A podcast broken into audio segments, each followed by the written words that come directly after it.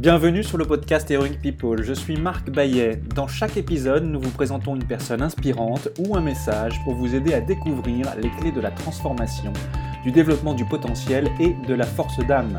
Nous apprenons les uns des autres et trouvons en soi le héros de notre propre vie. Partager nos convictions, partager nos vulnérabilités, dépasser nos peurs, se transformer pour pouvoir transformer le monde, agir ensemble. Jusqu'où peut-on aller? Merci de passer du temps avec nous aujourd'hui. Perdre le désir, l'énergie, la passion, l'estime de soi, cette tristesse sans larmes, ce novembre de l'âme, cette broyeuse qui vous ronge le ventre, la tentation du suicide, la dégradation de son image, les dialogues avec le psychiatre, les antidépresseurs et leurs séquelles, parfois des séjours en hôpital. La dépression nerveuse, ça peut tomber sur n'importe qui, mais on peut s'en sortir. Tout le monde peut remonter la pente, jure Philippe Labro dans son livre Tomber cette fois, se relever 8. Clotilde Margotin, bonjour. La dépression, vous aussi, comme des millions de personnes dans le monde, vous en avez fait l'expérience. Vous êtes l'auteur du livre Se relever toujours, dans lequel vous racontez votre traversée physique et spirituelle de la dépression. Mariée, mère de cinq enfants, spécialiste en communication et journaliste radio et télévision, vous êtes devenue accompagnatrice en sortie de crise personnelle à la suite de la guérison de votre dépression. La dépression, vous venez nous en parler, Clotilde, cette maladie encore taboue. Comment la décoder? Quels sont ses symptômes? Comment la prévenir? Comment s'en sortir? Car on peut s'en sortir. Comment vivre une relation à soi-même et aux autres ajustée et qui nous énergise plutôt que nous grille, nous brûle, nous use? Vous nous parlez également du coup de connaissance de soi, de limites personnelles, de l'importance de découvrir ce que l'on a apporté au monde en étant soi-même, mais également de ce qui vous anime dans la vie et de ce que cela signifie pour vous qu'être l'héroïne ou le héros de sa propre vie. Au préalable, j'ai une première question pour vous, Clotilde. Comment occupez-vous votre temps sur notre planète Terre? Merci pour cette présentation. Comment j'occupe mon temps? C'est une question large et, en même temps, je crois qu'au quotidien, j'ai envie d'être euh, utile et de répandre un petit peu d'amour. J'ai reçu beaucoup d'amour et j'ai envie de pouvoir euh, aimer ceux euh, qui me sont confiés ou qui sont autour de moi en prenant soin d'eux. Alors, dans un monde qui semble si souvent gouverné par la performance, on doit souvent faire avec ses fragilités et nous avons tous des obstacles ou peurs à surmonter. Quel est le le principal défi et obstacle, qu'il soit mental, physique, émotionnel, perçu, que vous ayez eu à rencontrer et qui peut-être a été l'opportunité de justement euh, le transformer à votre avantage, mais aussi à celui de la communauté, se tourner encore plus vers les autres. Oui, en fait, euh, c'était, je dirais, le surmenage intellectuel euh, dans les études que j'ai faites, qui ont été un premier, un premier signe, une première alerte, parce que je me suis rendu compte qu'entre ce que voulait ma tête et ce que pouvait mon corps, parfois il y avait quelque chose qui ne passait plus entre les deux, euh, un espèce de fil qui se surtendait ou, le corps qui disait stop à l'esprit ou inversement. Et ça a été pour moi la première euh, expérience de limite. Mon, esprit voulait aller plus loin, mon corps disait stop, ou au contraire, mon corps était hyper euh, moteur, motivé pour des projets, je le dis dans le livre, de restauration de monuments anciens, euh, j'occupais mes étés comme ça. Et, et parfois, c'était l'esprit qui, qui, disait, mais j'en peux plus. Donc, donc j'ai touché cette première réalité de mes limites, euh, à la fois dans mes études où je, je, me délectais intellectuellement pour la littérature et des études voilà très axées euh, par euh, des études littéraires et, et en même temps des limites physiques dans mes envies de soulever des pierres, de monter des murs, et, où je, touchais des limites avec des douleurs dans le dos, euh, de la fatigue. Et donc, c'est l'atteinte de, ces, de ces limites qui vous a permis d'opérer un tournant vers, vers, quelque chose de différent? Alors, euh, ça, c'est vraiment dans mes jeunes années. Ensuite, j'ai atteint des limites physiques euh, dans mon rôle de mère, euh, de jeune mère avec des jeunes enfants, puisque euh, à la naissance de la quatrième, notre aîné avait six ans, donc vraiment des enfants rapprochés. Là, j'ai atteint des limites physiques où on manque de sommeil, où on est sollicité physiquement à porter, à soulever, à décrocher dans la voiture, à remettre dans la poussette en permanence. Donc c'est extrêmement physique. Et cette limite physique, c'est jumelé avec une limite émotionnelle, d'être dans la l'accueil des joies, des peines des petits-enfants à répétition sur des journées de façon constante, 24 heures sur 24, nuit et jour. Et, là, j'ai découvert cette limite émotionnelle. Euh, c'est vraiment l'image de la vague, cette demande incessante des petits et, auxquelles je pouvais pas faire face en fait. En, tout cas, dans la, la, manière dont je m'y prenais était était une manière qui musait. justement, l'accumulation de la fatigue et la surcharge de la résistance psychique jusqu'à ne plus pouvoir faire face. Au début, on résiste, on puise dans ses ressources pour avancer, se surpasser, jusqu'à ne plus pouvoir se régénérer. Et puis, parfois, on tombe lentement euh, dans la dépression. Vous dites, j'ai moi-même lentement plongé dans une tristesse profonde, tout en menant tambour battant ma vie de jeune maman. En fait, la dépression, qu'est-ce que c'est? Est-ce qu'on peut dire qu'elle s'installe en suivant un processus? Alors, la dépression, la dépression, c'est une maladie elle s'installe sur le long terme, euh, sournoisement. On la voit pas s'installer, mais une fois qu'elle est là, c'est qu'on a déjà cinq symptômes sur les neuf symptômes hein, de la dépression, donc on va peut-être énumérer plus tard. On a déjà cinq symptômes présents. Pour vous expliquer un petit peu, quand on fait un burn-out, on est déjà à trois symptômes. C'est-à-dire que le burn-out, euh, c'est un, un, phénomène de société. On sait qu'il y a un écroulement physique, mental, psychique qui s'effectue. Il y a euh, certes un début d'esprit de tristesse qui commence à nous envahir, mais surtout il y a aussi le troisième symptôme, c'est une des capacités attentionnelles qui sont réduites avec une dévaluation de soi. Donc quand on fait une dépression, on rajoute d'autres symptômes qui vont être la culpabilité excessive, qui vont être par exemple un ralentissement psychomoteur avec une fatigue constante, des problèmes de sommeil, des problèmes d'appétit. Et donc quand on a euh, voilà cinq symptômes conséquents, on est dans la maladie de la dépression. Et euh, la dépression est une maladie et si on ne prend pas des médicaments pour arrêter l'accumulation des symptômes, pour mettre un stop, ça ne veut pas dire que les médicaments guérissent hein, tout de suite, mais en tout cas, c'est une béquille qui permet d'arrêter le processus. Et dans un deuxième temps, les, les médicaments vont permettre de reconnecter, recréer les connexions cérébrales qui ont été usées la dépression est une maladie. Une fois qu'elle est actée, on a besoin de médicaments pour s'en sortir et aussi d'un panel euh, au niveau physique, émotionnel, euh, intellectuel euh, et spirituel pour arriver à reconstruire la personne dans sa globalité. Mais vraiment, pour ce qui est de la dépression, ça se soigne avec un psychiatre, de préférence dans une clinique psychiatrique qui a plus de moyens pour accompagner les malades de dépression plus qu'à l'hôpital aujourd'hui, en tout cas si on parle de la France. Et ça se fait sur le long terme, mais avec un suivi très spécifique. Vous avez dit qu'il y, avait, qu'il y a neuf grands symptômes et vous en avez listé euh, cinq, je crois. S'il fallait les, lister les, les neuf moins cinq, les quatre restants, quels seraient-ils? Une dépression, il y a une humeur dépressive continuelle, ça c'est une évidence. Il y a vraiment la perte d'appétit, en fait la perte d'intérêt on perd le goût de la vie, hein, la perte d'intérêt, de plaisir pour des choses tout à fait euh, quotidiennes, simples à effectuer. On n'a même plus l'idée de, choses qui nous feraient du bien. Donc, on a parlé des troubles de l'appétit, du sommeil. Il y a le sentiment de dévalorisation et de la culpabilité excessive. Ça, c'est un signe très, très fort. On a parlé du ralentissement psychomoteur, de la fatigue, des difficultés attentionnelles, hein, de concentration, de mémorisation très très présentes dans le burn-out. Et puis bah, la, dernière, donc la quatrième que je n'avais pas dite, c'est l'idée de mort et de suicide. Là, on est vraiment dans la dépression. Quel repère justement pour reconnaître et prévenir la, la dépression? Et qu'est-ce qu'on peut faire de manière générale pour l'éviter? Alors, qu'est-ce qu'on peut faire pour l'éviter? Moi, c'est pour ça que je suis allée au bout de cette écriture de ce livre. C'est parce que je ne savais et donc, je suis allée au bout, au bout du mécanisme.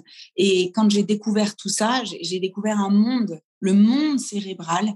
J'ai découvert que notre cerveau, donc vous me dites comment faire pour l'éviter, bah, notre cerveau, c'est un organe dont on doit prendre soin. Par exemple, d'aller marcher tous les jours au moins 20 minutes. C'est pas que bon pour les jambes, c'est bon parce que ça aère le cerveau, parce que ça renvoie de l'oxygène. C'est une façon de prendre en soin du corps. Et je vous disais en début d'émission que j'aimais prendre soin des gens et j'avais juste oublié que la première personne, c'était moi, en fait, dont il faut prendre soin. Ben voilà, comment est-ce qu'on peut éviter? C'est vraiment dans l'hygiène de vie quotidienne, à la fois l'alimentation, l'équilibre émotionnel, euh, le faire du sport, euh, prendre le temps de se faire plaisir tous les jours par des petites choses, donner de son temps parce que ça remplit le cœur d'être aussi ouvert au temps gratuit, euh, à, ce dont l'autre peut avoir besoin. Et puis, bien sûr, penser à son esprit intellectuellement. Euh, soit on a un travail très manuel et dans ces cas-là, il faut penser à alimenter par des podcasts audio, par des lectures, par des émissions. Euh, soit on a un travail très intellectuel et dans ces cas-là, il faut penser un petit peu à se développer par l'art, par la musique, par tout ce qui va pouvoir ouvrir le cœur par des activités artistiques. Bien découper ces journées avec des activités qui font appel à des énergies différentes. C'est ça que vous dites? Oui, en fait, je pense que comment est-ce qu'on peut éviter ce genre de, de phénomène, les burn-out, et, et, comment est-ce qu'on peut éviter de tomber dans une maladie comme la dépression? Je, je crois que la clé, c'est quand même d'arriver à se connaître, la connaissance de soi. Alors, à titre très personnel, je m'étonne pour avoir une fille en terminale, je m'étonne que les enfants au lycée n'aient pas de cours de connaissance de soi. Pourquoi est-ce qu'il n'y a pas assez de, de cours faits sur le développement du cerveau, euh, l'hygiène de vie, la façon. Alors c'est vrai qu'il y a une petite partie sur la sexualité, mais enfin, ça, ne résume pas notre être entier. On est aussi corps et âme. On a euh, cette faculté du cœur, on a aussi cet esprit à entretenir. Et donc pourquoi pas euh, ben voilà, c'est un appel à notre nouveau gouvernement. Pourquoi pas mettre dans les les programmes de, terminale, de, première, des, des, des un programme spécifique sur la connaissance de soi.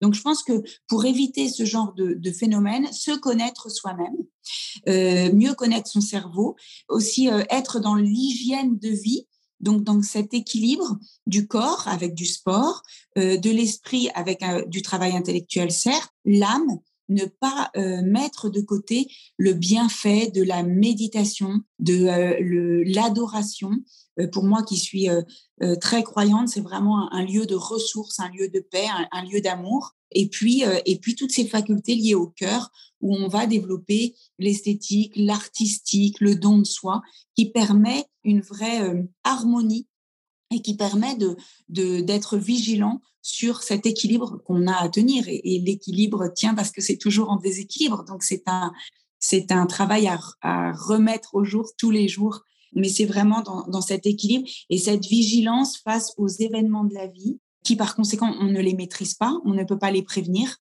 Euh, mais ça, ma grande leçon de vie de ce que j'ai traversé, c'est le positionnement face aux événements de la vie.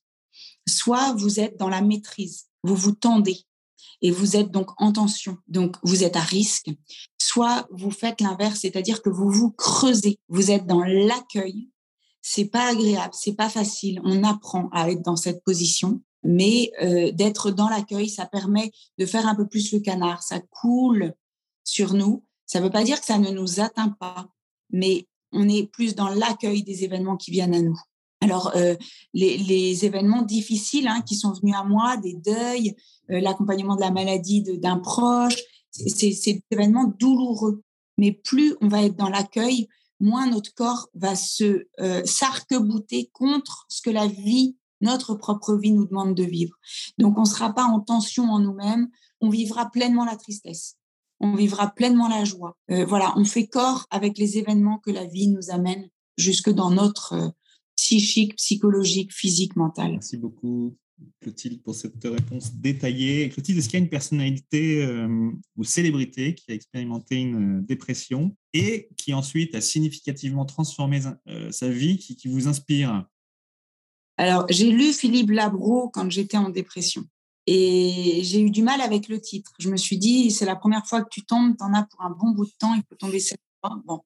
Du coup, et puis j'ai refermé ce livre un petit peu triste parce que je n'étais pas remplie ni de joie, ni d'espérance. Ensuite, il y a une personnalité que j'aime énormément, Dalida. Je, chante ses chansons, j'aime énormément euh, euh, Dalida. Elle a une vie terrible, elle se suicide, ses, amoureux se suicident.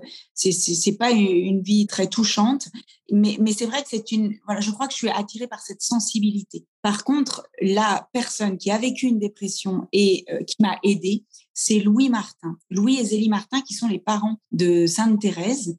J'ai beaucoup lu aussi euh, leur autre fille, euh, Léonie, qui était un petit peu, semble-t-il, dépressive et qui va bientôt être bien heureuse. Donc, c'est dire que même si on vit euh, des, combats comme ça au niveau émotionnel, on peut quand même se tourner vers la lumière. Mais à l'époque, c'est Louis Martin qui m'a touchée parce que, en fait, nous faisions partie avec mon mari d'un groupe de réflexion. On lisait les lettres de, de Louis et Zélie et j'ai découvert que euh, ce père de famille aimant, euh, qui avait donné tout pour sa famille, avait terminé en hôpital psychiatrique. Et ça a changé mon regard sur cette maladie que dans le début du livre, je vous dis, il y en a, c'est pour les fous, c'est des débiles mentaux, c'est ceux qui s'écoutent trop, c'est voilà. Donc j'avais une vision très négative de ceux qui pouvaient être atteints au niveau de leur psychique, de leur mental. Et la figure de Louis Martin a donné de la dignité à cette maladie. Et j'ai vu cette maladie autrement. Et je pense aujourd'hui que s'il y a un message à faire passer, c'est qu'il n'y a pas de honte. Je dis que c'est la maladie de la honte parce que je l'ai vécu comme ça. Mais justement, aujourd'hui, il y a un message à faire passer. Il n'y a pas de honte. Il n'y a pas de gloire à être touché au cœur, au cerveau ou à la jambe. Euh, on ne choisit pas son épreuve. Il n'y a pas de honte à accueillir cette épreuve si elle se situe au niveau du cerveau. Alors euh, oui, la dépression est une souffrance, mais contrairement à ce que l'on imagine souvent, elle est aussi une épreuve dont on peut sortir grandi. C'est un peu ce que vous nous dites jusqu'ici. Comment ça marche? C'est pas si simple d'en sortir grandi et je, peux dire ça alors qu'il y a plus de dix ans de recul avec cette, euh, cet épisode de maladie. Je n'étais pas capable de dire ça ou de l'accueillir il y a dix ans. La dépression est une maladie terrible parce qu'elle touche toutes les composantes de l'être. C'est pas juste une jambe cassée qui touche le physique, qui touche la jambe cassée. La dépression, elle ne se voit pas au départ, elle touche le cerveau et petit à petit, elle va toucher toutes les composantes et notamment l'âme. Notamment cette faculté qu'on a d'espérer. La dépression va venir empêcher cette faculté avec une tristesse présente continuellement et une tentation du désespoir. Et j'ose le dire parce que euh, comme la dépression vient supprimer les connexions cérébrales. On n'a plus la volonté lorsqu'on est en dépression puisque euh, là c'est juste au niveau euh, euh, du cerveau. Le, cerveau cortex au, niveau du front de la tête n'est plus relié au cerveau archaïque des émotions, puisque le corps se sent en danger, donc il y a une coupure qui se fait naturellement. Donc la personne qui est en dépression vient user des tissus nerveux, n'a plus la volonté nécessaire, et donc on ne peut pas dire à quelqu'un qui fait une dépression, bouge-toi, parce qu'en fait, physiquement, il n'y a plus ces connexions cérébrales. On ne peut pas lui dire c'est un manque d'espérance, euh, t'as qu'à regarder euh, la lumière et puis en avant, la vie est difficile pour tout le monde. C'est, une aberration d'accompagner des gens qui vivent une dépression de cette façon. Et c'est d'ailleurs pour ça que, pour moi qui est une foi très ancrée, je ne parle de la vie de l'âme qu'une fois qu'on a pris soin du corps, du cœur, de l'esprit. On peut alors venir toucher l'âme, mais pas avant, parce que avant l'âme est triste, l'âme est attirée par la désespérance, l'âme est en colère. Ces sentiments-là sont à accueillir, parce que la personne qui vit ça a, a le droit de ressentir cette colère. Par contre, comment on y arrive? Effectivement, on arrive à transformer l'épreuve en positif. Joël Pralong dit hein, qu'on peut se relever de ses échecs. Et j'aime beaucoup cette phrase de Joël Pralong, euh, trouver un sens à ses échecs dans son livre, qui dit c'est l'histoire sans cesse renouvelée du grain de blé jeté en terre qui doit mourir pour produire du fruit. La graine qui se fendit sous la terre, puis se brise, souffre, mais cette souffrance lui donne l'occasion d'offrir ce qu'elle a de meilleur, une minuscule tige, puis un épi bourré de graines nouvelles. Voilà, nous sommes tous cette minuscule tige. On peut transformer l'épreuve une fois qu'on a dépassé l'épreuve du corps, du cœur, de l'esprit pour toucher l'âme. Et c'est là qu'on transforme tout. L'âme qui vient se tourner vers son créateur, qui a ce cri de détresse et qui a une réponse d'amour, mais inconditionnelle et infiniment plus grande que tous les cris de détresse. Alors là, oui, on transforme l'expérience. Mais ça se fait pas tout seul, ça se fait pas si vite que ça. Et hum, le temps de Dieu n'est pas celui des hommes. Ça, c'est bien vrai. Alors, il y a un, médecin qui est également un prêtre qui s'appelle Pascal Hide qui dit La dépression est un ratage de l'amour-don. Est-ce que vous êtes d'accord avec cette définition? Comment vivre l'amour-don L'amour-don de manière juste, c'est-à-dire euh, la priorité du recevoir sur le donner, prendre soin de soi, détendre Donc, euh, Pascalide, burn-out, la maladie du don. Je suis d'accord pour dire que c'est la maladie du don. Je ne suis pas d'accord pour dire que c'est un ratage parce que pour moi, la dépression est une maladie. Donc, on ne choisit pas sa maladie. on subit la maladie ou on, on s'autorise à la transformer. Mais je ne crois pas qu'on a raté quelque chose. Je pense qu'on n'a pas appris. On n'a pas appris. On n'a peut-être pas expérimenté aussi. Et peut-être que c'est euh, la première expérience qui fait qu'on tombe et qu'après, on se laissera plus prendre. Et moi, quand on me dit, est-ce que vous avez peur de retomber? Ça me fait toujours sourire parce que j'ai eu peur. Mais en fait, euh, je suis très rassurée de voir que les épreuves ne se sont pas arrêtées avec la guérison de la maladie.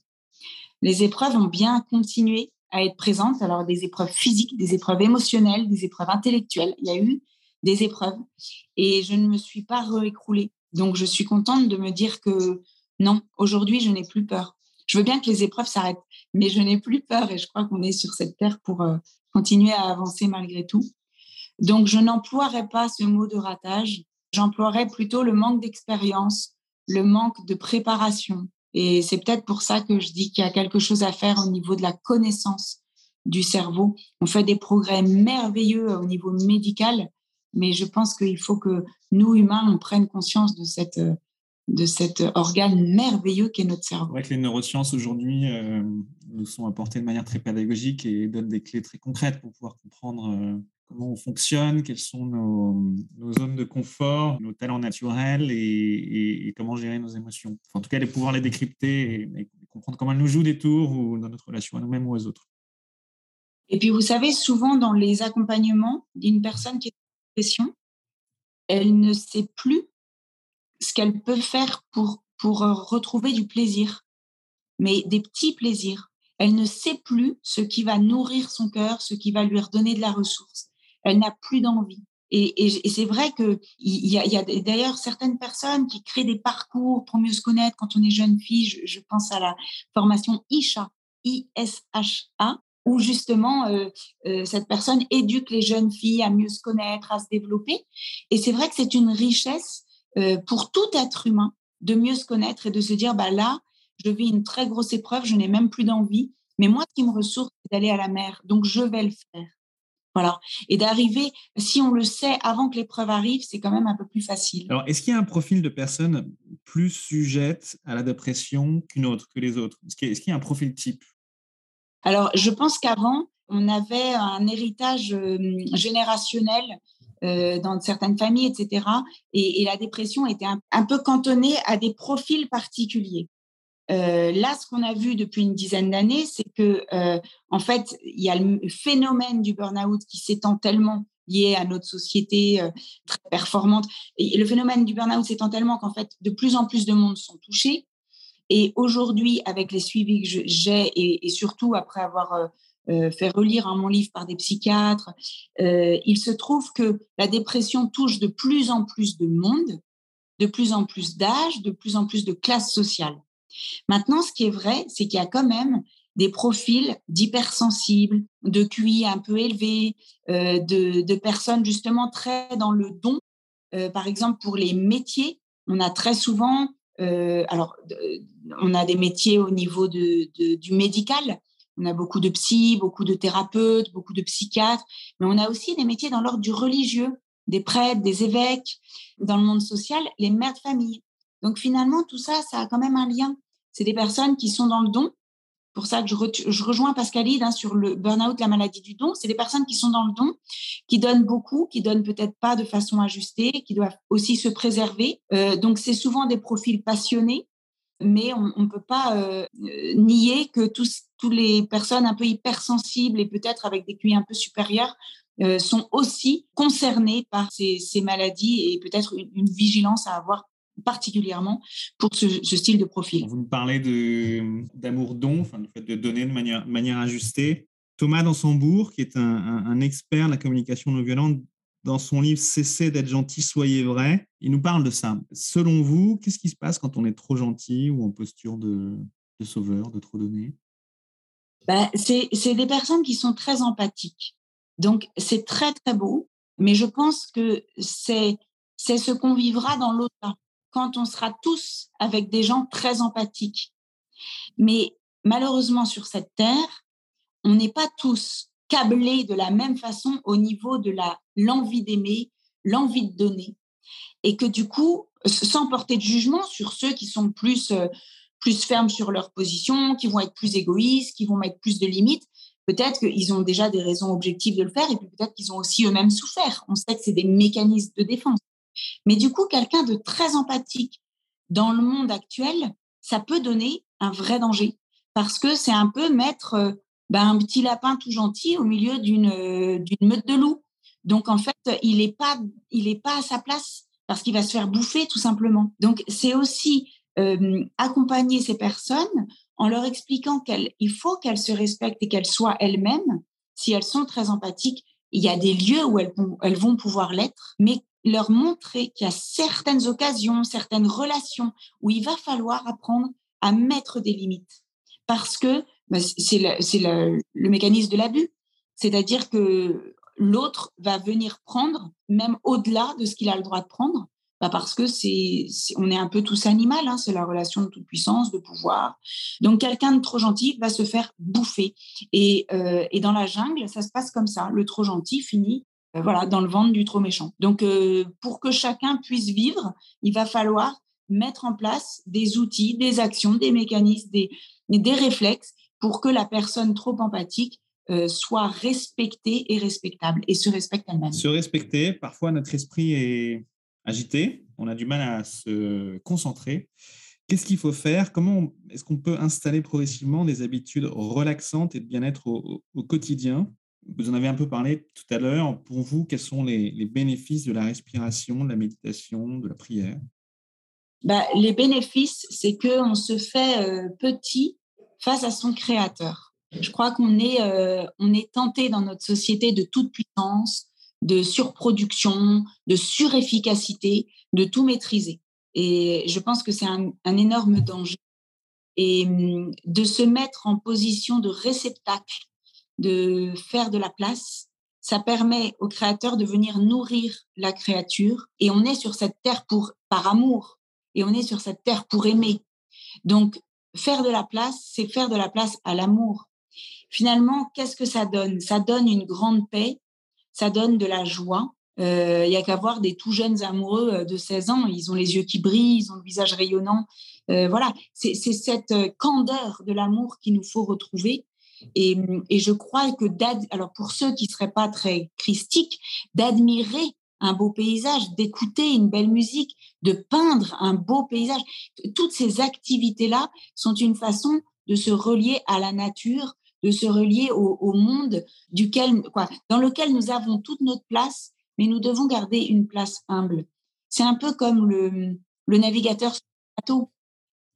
Oui, il conduit son bateau, mais s'il y a une tempête, il va être prudent et il reste humble face à l'océan. C'est l'image aussi du, du montagnard qui va euh, grimper et qui va rendre gloire à cette montagne immense, mais qui va prendre toutes les précautions nécessaires pour y aller il, faut garder cette humilité face à la nature dans laquelle on est et ne surtout pas oublier que notre propre nature est une nature blessée et nous ne sommes pas tout puissants. Ton travail doit te servir à te bien construire. C'est le philosophe français Jean Guiton qui dit ça. Qu'est-ce que vous en pensez? J'en pense que c'est juste parce qu'il doit servir. Le travail doit être au service de la personne et pas la personne au service du travail. Je crois que la personne est première, mais vous sur mon compte LinkedIn, je, mets cette phrase qui, de Christiane Singer. Vous le savez comme moi, ce qui reste d'une existence, ce sont ces moments absents de tout curriculum vitae et qui vivent de leur vie propre, ces percées de présence sous l'enveloppe factice des biographies. Le travail est au service de la personne et je suis d'ailleurs toujours euh, frappée quand des personnes sont en arrêt maladie, elles disent je ne fais plus rien. Et je dis non, je suis pas du tout d'accord. Vous êtes en travail sur vous-même pourquoi ce serait rien de prendre le temps de travailler sur vous? Je fréquente souvent des monastères. Quand je vois 60 hommes dans la force de l'âge ne faire que prier et labourer la terre et qu'ils ont un rayonnement extraordinaire, est-ce que c'est ne rien faire? Ils pourraient tous être chefs d'entreprise dans notre monde. C'est pas qu'ils manquent d'idées, c'est pas qu'ils manquent de compétences c'est qu'ils font un travail sur eux-mêmes et pour le monde. Et donc, les termes arrêt de travail, congé maternité, vous croyez que c'est un congé?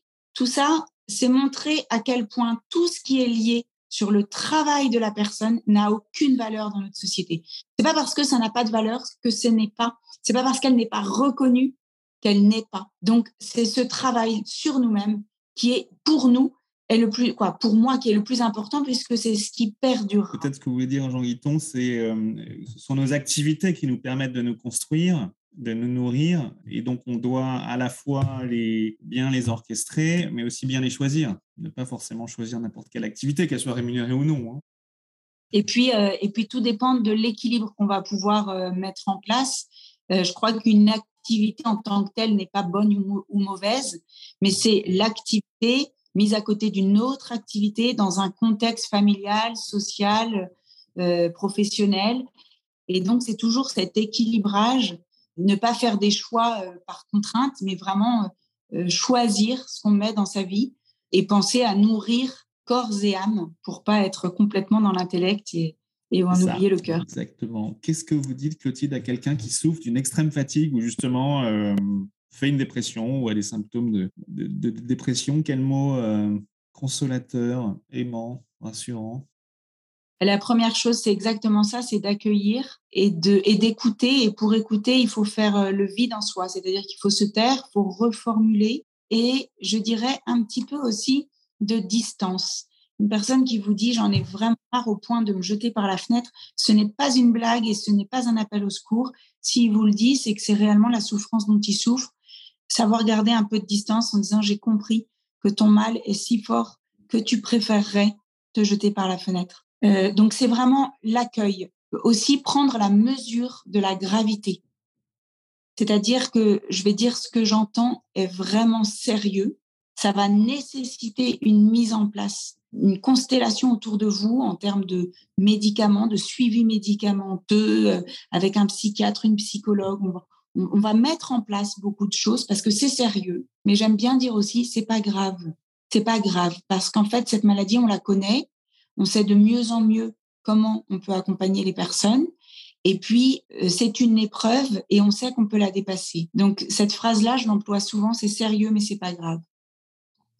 Le comment ça va vraiment, qui permet donc à cette personne de, de, déposer. Et, j'aime bien ce terme de la dépose, puisque je parle du fardeau avec lequel les personnes arrivent, que le temps de la journée avec les conférences burn-out, ça va pas euh, supprimer la maladie, mais ça va juste permettre de déposer le fardeau et de ne repartir que avec ce que la personne peut porter, c'est-à-dire ce qui incombe de sa responsabilité. Parce que souvent, on arrive avec un fardeau avec euh, beaucoup de, de problèmes qui ne sont pas de la responsabilité de la personne.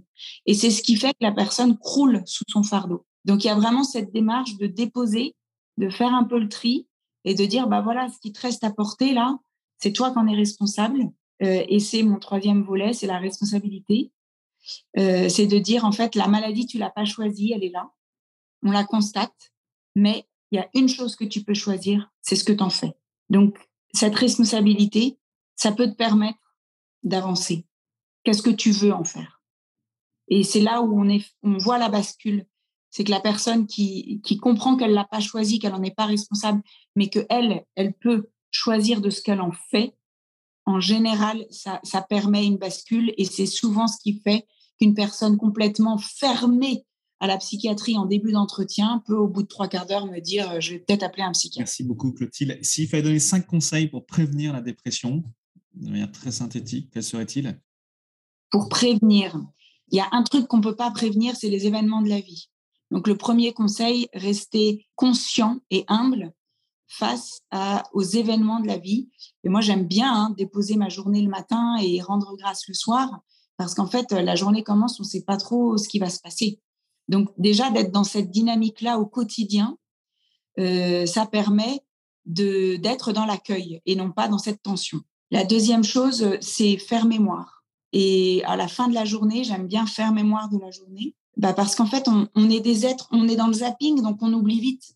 Mais en fait, euh, faire mémoire. Si j'ai eu une douleur à un endroit dans la journée, j'ai pu la zapper. Mais en fait, c'est important. Tiens, j'ai eu mal. Tiens, bah, demain, je regarderai. Est-ce que j'ai toujours mal ou pas? Voilà. Euh, être dans l'écoute, du coup, dans l'écoute de soi. Tel événement m'a mis dans grand stress. Euh, j'étais pas du tout dans mon assiette ou au contraire, j'ai ressenti une immense joie à faire ce travail alors que c'était difficile. Voilà, être dans l'écoute de, ce qu'on ressent. Et je dirais aussi l'action de grâce. Euh, une journée qui se termine où il y a eu de belles choses, des choses plus difficiles, etc. Quoi qu'il en soit, être dans euh, l'action de grâce euh, de ce qui nous a été donné à vivre dans la journée. Je crois que si on est dans une certaine, dans cette posture, la vie n'est pas plus facile, mais la vie est plus accueillie et donc moins à risque de tension et de dépression et de burn-out. Et le cinquième, le cinquième conseil que je peux donner pour rester dans, cette, dans ce positif, c'est d'être dans l'émerveillement quotidien des choses très simples, mais n'ayez pas peur de vous arrêter devant une jolie fleur, de la sentir. N'ayez pas peur de regarder un escargot avancer. N'ayez pas peur de regarder l'arbre devant votre fenêtre changer tout au long de l'année. L'émerveillement, permet de rester dans, cette, euh, dans ce concret, dans cette euh, admiration de la nature et, et surtout d'être en lien aussi avec les émotions que cela nous mmh. procure. alors, à l'inverse, s'il y avait, il devait y avoir cinq postures pour être certain de faire une dépression.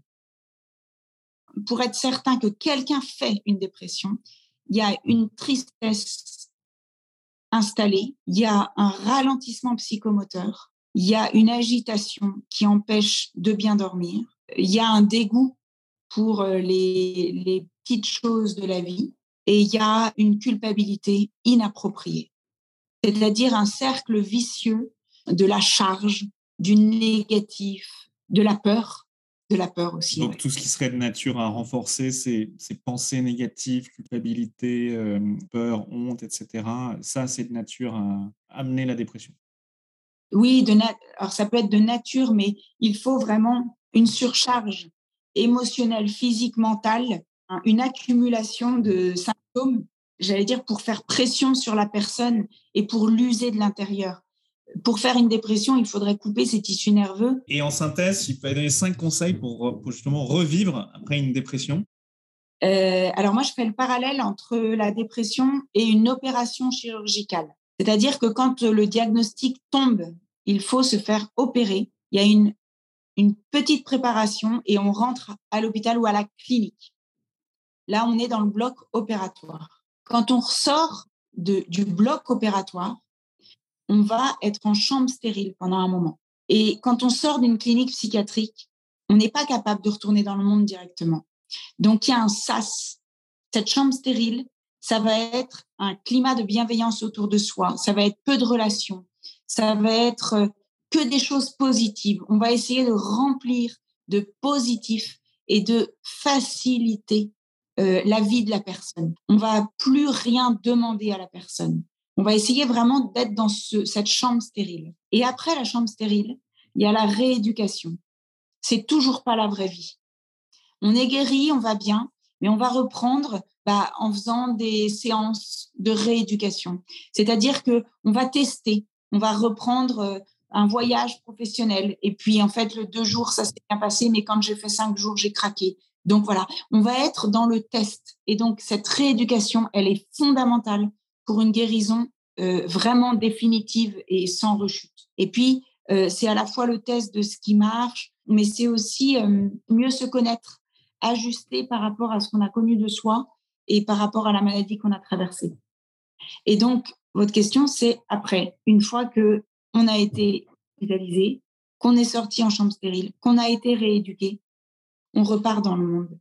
Et oui, les cinq conseils pour repartir dans le monde, c'est vivre avec cette grande humilité, cette grande vigilance, cette grande conscience de nos fragilités, mais aussi être soi-même, c'est-à-dire ne pas euh, basculer comme un masque qui ferait qu'on n'est pas soi-même et que en fait on serait régi par la peur, on continuerait à se cacher on peut être soi-même, mais en ayant conscience que c'est parfois pas adapté au monde qui nous entoure.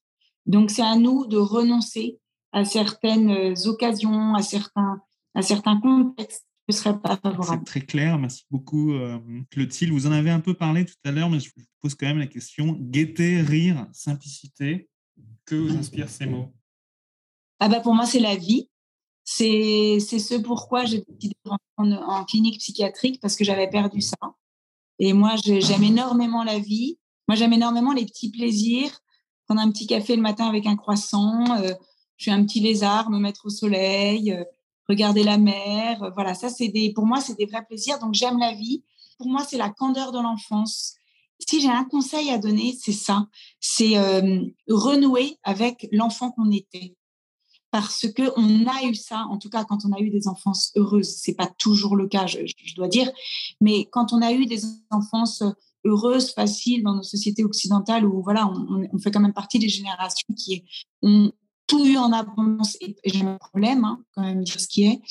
Euh, quand on a eu ça, eh bien, euh, se, relier à cette candeur de l'enfance, à, la légèreté, c'est quand même à entretenir parce que c'est une vraie richesse euh, pour vivre au quotidien. C'est une des raisons pour lesquelles on a créé avec Stéphane Tremblay pour RCF Haute-Savoie les bons conseils de sortie parce qu'il y avait cette envie de partager des bons plans de sortie donc aux personnes de notre région, hein, le Genevois, Annecy, Chambéry, donc de Lausanne jusqu'à Chambéry en passant par Albertville et Annecy, sur la région, de proposer des bons plans culturelle euh, de sortie. Parce qu'en fait, la culture, donc euh, pour moi, ça répond à l'ouverture du cœur, à ce qui nourrit, à ce qui est beau, à ce qui fait grandir l'âme. Et donc, c'est très important.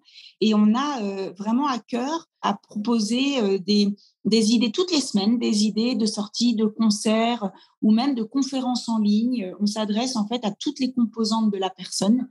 Et ces bons conseils de sortie sortent le mercredi pour préparer le week-end et, le début de semaine suivante. Voilà, sur FTF Haute-Savoie. Merci beaucoup Clotilde. Clotilde, avec qui est-ce que vous rêvez de prendre un café?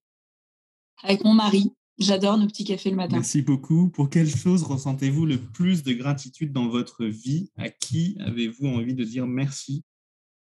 Ah, c'est une très belle question. J'ai envie de dire plusieurs merci. Merci à mes parents qui ont toujours été euh, des témoins d'amour vis-à-vis de moi et qui m'ont fait euh, surtout euh, rencontrer le Christ parce qu'ils m'ont permis, sans, sans jamais être dans l'obligation ou la force, ils nous ont permis, puisque avec mes frères et sœurs, mais ils m'ont permis d'être reliés au divin et de rencontrer le Christ. Et j'apprécie parce que ça n'a jamais été fait sous la contrainte, ça a été fait par l'exemple. L'exemple, la voix qu'ils prenaient me donnait envie de faire comme eux finalement. J'ai envie de dire euh, merci à mon mari qui a traversé cette épreuve avec moi. Quand on est en couple et qu'on traverse une dépression, euh, ou même un burn-out, hein, ça peut être une grosse épreuve pour, euh, pour un couple. Et on a souvent cette image de dire on est tous les deux dans le même bateau. Il y en a un pour qui, bah, qui fait moins de choses aujourd'hui, mais on est tous les deux ensemble. Et, et je trouve que c'est vraiment une grande grâce qu'on a eue de pouvoir vivre cette tempête en restant dans le même bateau. Et enfin, je dirais merci à une de mes sœurs qui a mesuré la gravité de mon mal-être le jour où j'ai été tentée euh, par cette fenêtre ouverte qui était très haute, donc euh, j'aurais pas survécu à, cette tentation. Et son regard d'inquiétude et son temps passé à, attendre euh, au pied de la fenêtre en se disant je crains le pire m'a fait toucher l'amour et m'a empêché de faire l'inévitable parce que euh, le suicide est une maladie, c'est pas une idée, c'est pas tant une fuite que ça, c'est vraiment un engrenage de maladie.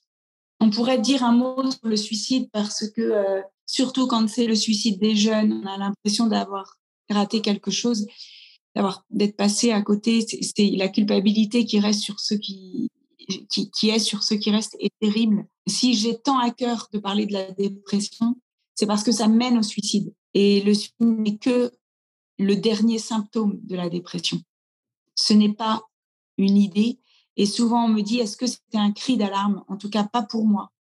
C'était une attirance. C'était au niveau cérébral, c'était le l'essence qui parlait. Il n'y avait pas de raisonnement possible.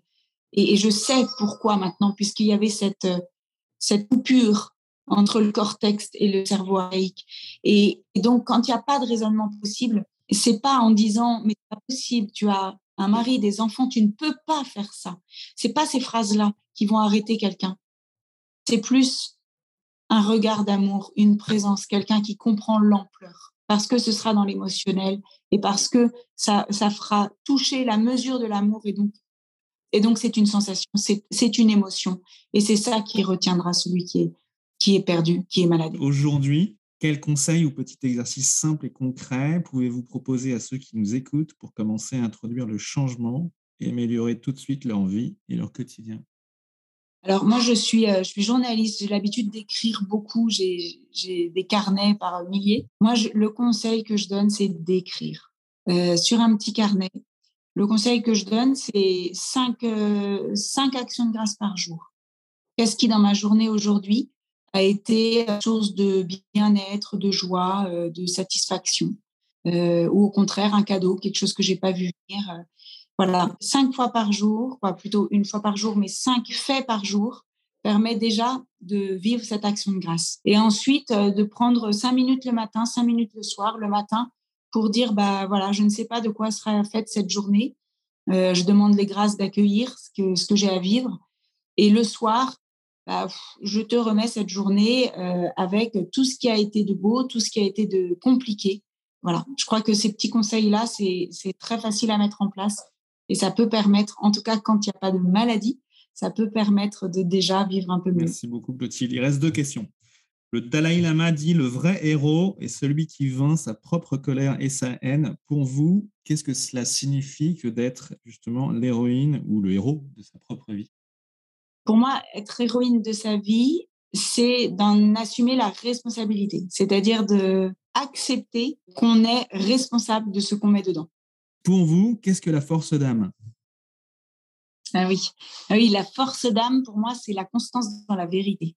Il y a beaucoup de maladies, psychiques ou pas d'ailleurs, hein, mais où en fait, on se rend compte que c'est des mécanismes pour euh, cacher quelque chose ou voilà, parce que euh, face à certaines réalités, on a des, petites techniques, euh, parfois inconscientes, mais pour éviter. En psychologie, on parle des sensations d'évitement. voilà, on met en place des mécanismes et donc, pour moi, la vraie force d'âme, c'est la constance dans la vérité. Merci beaucoup, Clotilde. C'est la fin de votre épisode du podcast Heroic People. Merci, merci de nous avoir écoutés. J'espère que cet épisode vous a inspiré et vous a été utile. Si c'est le cas, partagez-le à un ou deux amis par SMS ou sur vos réseaux sociaux. Vous avez le pouvoir de changer la vie de quelqu'un et c'est maintenant. Vous pouvez retrouver cet épisode et son résumé écrit, mais aussi tous les autres épisodes sur le site du podcast heroicpeople.fr. Pour nous contacter, nous faire des suggestions, proposer des invités, c'est toujours sur le site du podcast que ça se passe, heroicpeople.fr, ou encore les réseaux sociaux LinkedIn, Facebook ou Medium. Enfin, sans vous, nous ne sommes rien, avec vous, nous sommes tout. Si vous avez été inspiré par cet épisode, alors laissez-nous un commentaire et quelques étoiles sur Apple Podcasts ou votre plateforme d'écoute préférée. Dites-nous comment le podcast vous a inspiré et contribue à améliorer votre vie. C'est grâce à cela que nous pouvons faire connaître le podcast Heroic People. Merci d'avoir écouté. Il est temps maintenant d'agir et de révéler sa grandeur et sa force d'âme. À bientôt sur le podcast Heroic People.